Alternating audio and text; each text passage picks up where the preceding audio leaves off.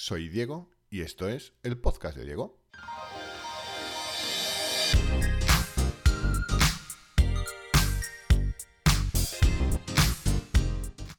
Vale, ya sé que hoy es miércoles y que hoy en realidad no tocaba podcast. Ya sabéis que los podcasts los suelo subir. Bueno, los suelo subir. Hablo como si llevase 10 años publicando podcast. Llevo una semana. Bueno, los subo los lunes. Ese era mi compromiso. Mi compromiso era subirte un podcast todos los lunes y es lo que voy a seguir haciendo. Pero también te comenté que si había algo importante o, bueno, tenía tiempo o me apetecía, iba a empezar a subir o subiría algún capítulo extra durante la semana. Y bueno, en realidad no, ha pasado, no ha pasado una cosa, sino que han pasado dos.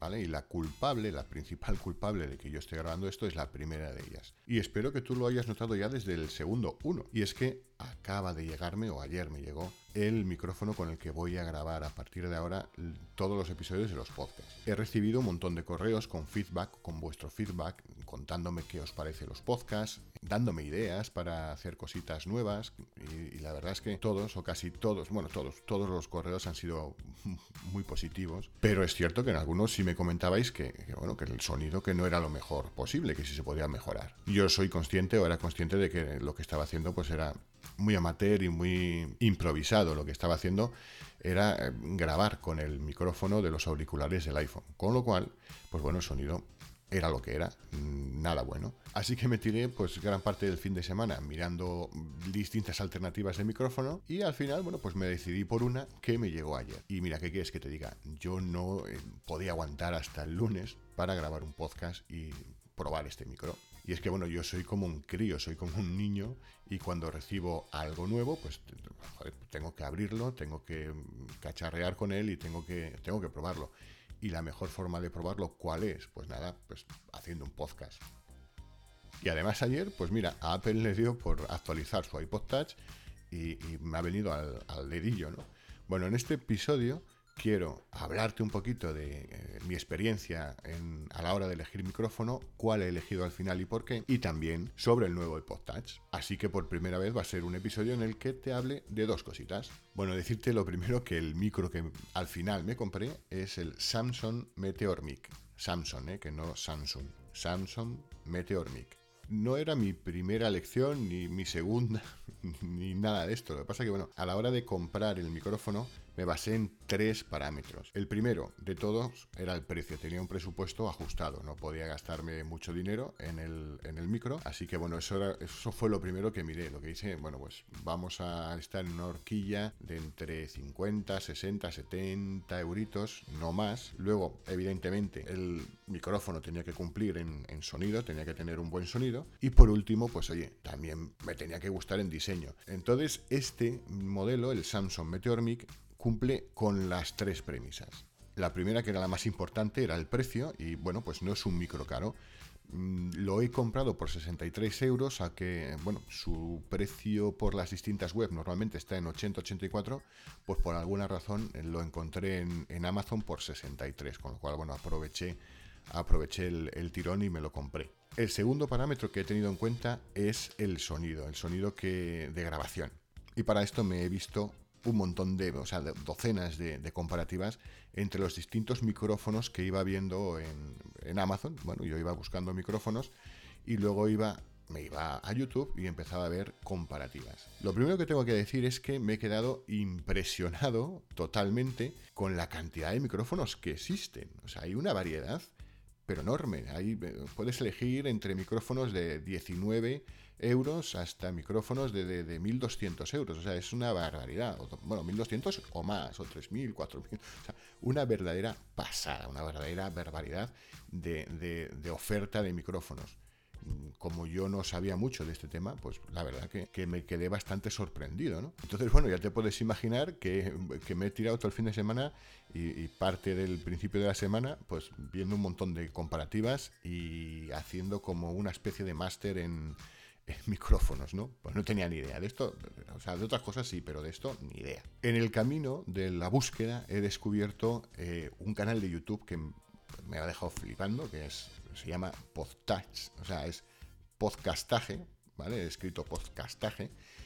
Y es un canal en el que se dedican única y exclusivamente a probar micrófonos. Pero es que están todos. O sea, es una barbaridad, es una barbaridad. Si un día te quieres comprar un micro, apúntate podcastaje, ¿vale? Escríbelo así en, YouTube y ahí están todos. Ahí están. Todas las comparativas de todos los micrófonos que existen, o por lo menos de los que yo he encontrado en, Amazon y que, me ha dado por, mirar la calidad de sonido. Ahí estaban. Pero bueno, finalmente me decidí por este, por el Samsung Meteor Mic porque cumplía con el primer parámetro que para mí era el más importante, que era pues no pasarme de presupuesto, estar entre los 50 y 70 euros más o menos, no quería pasarme de ahí, y que además sonaba muy bien, porque bueno, yo eh, eh, esperaré a que me mandéis algún correo, alguna cosita diciéndome, oye, pues sí, se ha notado mucho, espero que sí, y este micrófono suena muy bien, vale. Pero yo me he visto un montón de comparativas, como te decía, y mi primera opción era el, Yeti Blue Yeti, el Blue Yeti, ¿vale? Que es el micrófono por excelencia, el micrófono que habrás visto en un montón de vídeos de YouTube y que usan pues muchísimos profesionales del podcasting, ¿no? Lo bueno que tiene el Blue Yeti es que tiene un montón de modos de grabación. Este, el Samsung Meteor Mic, solo tiene uno, que se llama, bueno, es el que se denomina cardioide, que, bueno, pues yo esto si tú no sabes lo que es, yo hace tres días tampoco, pero bueno, ya me he enterado. la forma de grabar cardioide, lo que quiere decir es que el micrófono capta lo que tiene justo enfrente y abre un arco hacia atrás. Y bueno, pues el Samsung Meteor Mic solamente tiene este modo de grabación. Sin embargo, el Blue Yeti pues, bueno, pues puede grabar eh, en modo cardioide y puede grabar en modo estéreo y puede grabar en modo omnidireccional, que lo que hace es captar sonido de todos los lados, o incluso pues tiene un modo para grabar entrevistas, ¿no? que puedes ponerte tú a un lado y otro a otro y, bueno, pues en los dos lados está captando el sonido. Sin embargo, en las comparativas que pude ver, eh, en el modo cardioide, que es el que con el que yo estoy grabando ahora mismo, el Samsung Meteor Mic y el Blue Yeti, sinceramente, no había casi diferencia de sonido. Y sí que había una diferencia de precio muy alta, de bueno, pues casi de 100 euros. Y, bueno, pues, ¿qué quieres que te diga? O sea, no, no me quería pasar del, del presupuesto y al final me compré este porque además también cubría mi tercera demanda, que era un bonito diseño. Este micro es un micro muy pequeñito, es casi un micro de viaje, con unas patas que se abren y que puedes poner encima de la mesa o de donde quieras grabar. Y luego tiene un diseño metálico, es totalmente metálico, y tiene un diseño de micro de los años 50, de aquellos que se cogía Elvis y se ponía a cantar, ¿no? Pues vale, pues esos micrófonos, pero ese diseño, pero en pequeñito. La verdad es que si tenéis oportunidad, pues mirarlo, Meteor Mic, ¿vale? En Samsung Meteor Mic, mirarlo, ponerlo en Google y veréis que la verdad es que es precioso. Y bueno, la verdad es que para mí cumple perfectamente con lo que pedía, que era un micrófono que sonase bien y que no se pasase de presupuesto. Pero bueno, esto ya me lo dirás tú en los comentarios de este episodio, o bueno, por redes sociales, o tú por donde me quieras contactar, me dirás, oye Diego, has acertado con el micro, o este soy decente por lo menos, y, bueno, buena elección, ¿no? Yo creo que sí, yo creo que he hecho una buena elección y estoy contento con mi compra.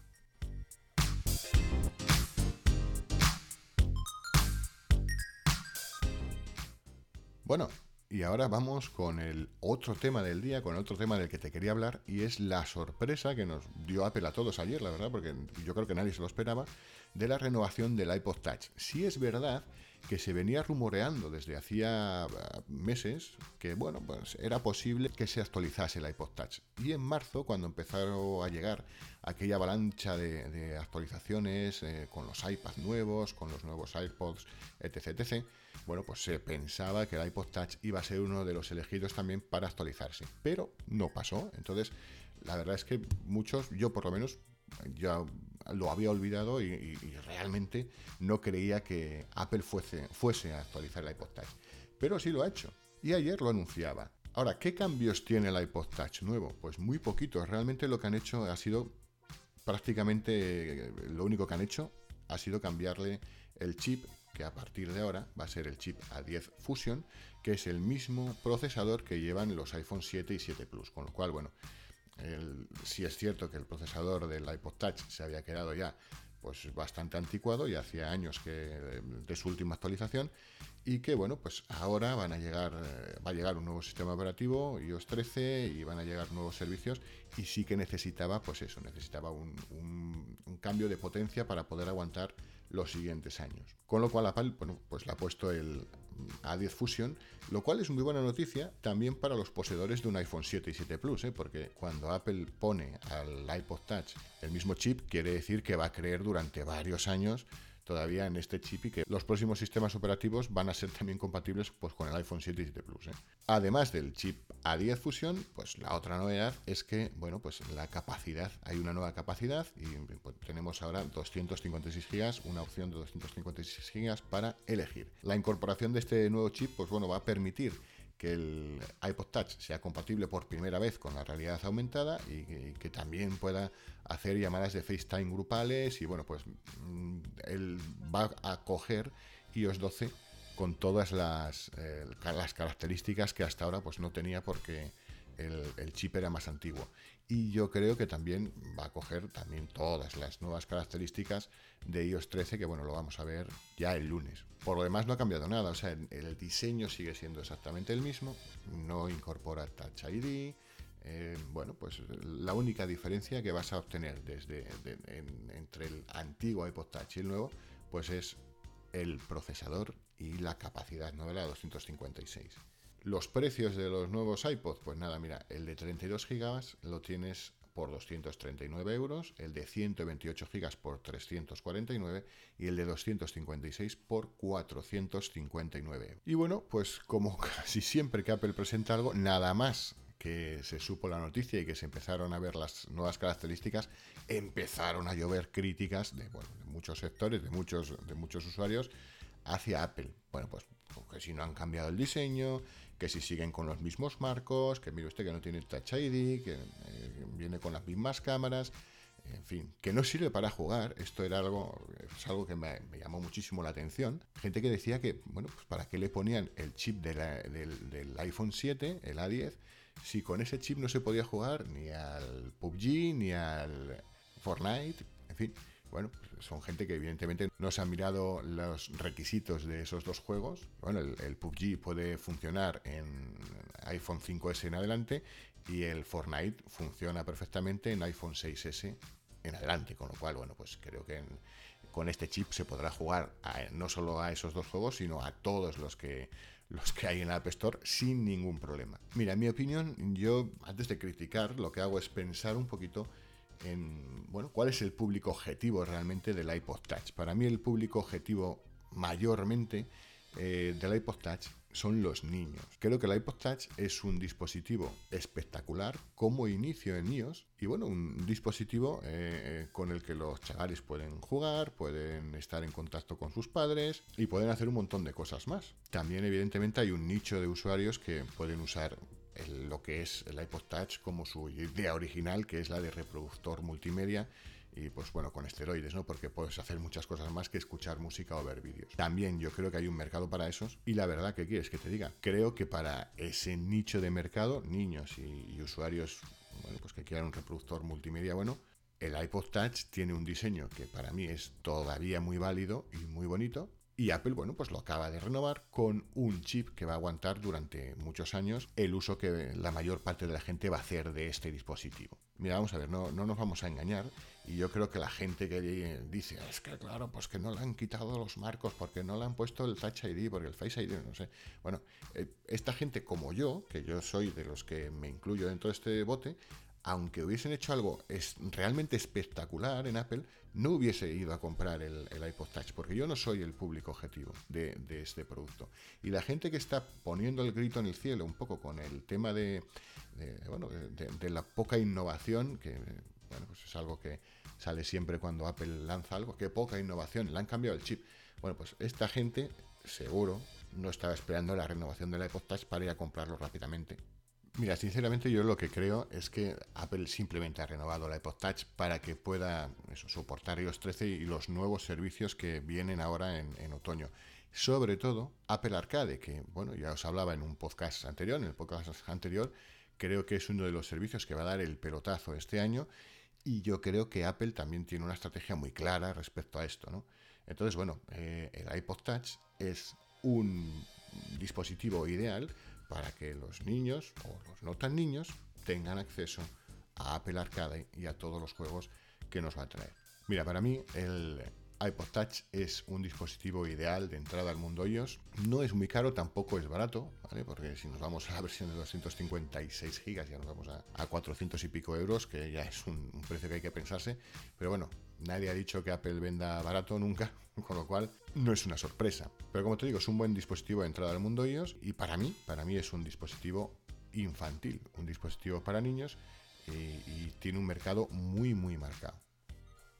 Y bueno, pues esto era un poquito lo que quería contarte hoy en este capítulo extra, que bueno, además me ha quedado, me ha quedado un poquito largo, la verdad. Yo creía que iba a ser más pequeñito. Así que vamos a terminarlo ya. Ya sabes eh, dónde me tienes, dónde puedes escribirme. Si quieres seguirme en Twitter, con arroba Diego Garoki, todo junto, Diego Garoki y con Q. Si quieres escribirme un correo electrónico, pues mándame un correo a hola.ifoneados.com. Ya sabes que además de en estos podcasts me puedes encontrar en el mail de Diego. El mail de Diego se manda dos veces por semana y en cada correo se envía un truco para iPhone, te recomiendo aplicaciones, te regalo un fondo de pantalla y muchas más cosas porque la verdad es que el mail de Diego está muy vivo y cada día se me ocurren cosas nuevas que voy incluyendo, ¿no? Con lo cual eh, creo que puedes estar muy entretenido con este correo y creo que te puede gustar si aún no estás dentro del mail de Diego.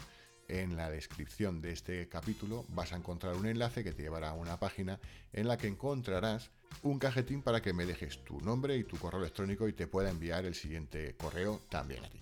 Y nada más, el próximo lunes tendrás un nuevo episodio del podcast de Diego. Además, el próximo lunes es un día muy especial para los que seguimos la actualidad de Apple porque tenemos Keynote, eh, se presentará iOS 13 y habrá un montón de noticias, pero bueno, me imagino que el podcast que suba no va a tener nada que ver con, la keynote porque lo subiré antes y por lo tanto seguramente la semana que viene también haré un especial, pues bueno, hablando un poco de, de todo lo que haya sucedido el lunes y de las novedades que nos vamos a encontrar en los sistemas operativos de los dispositivos de la manzana. Nada más que añadir, el lunes nos vemos, bye.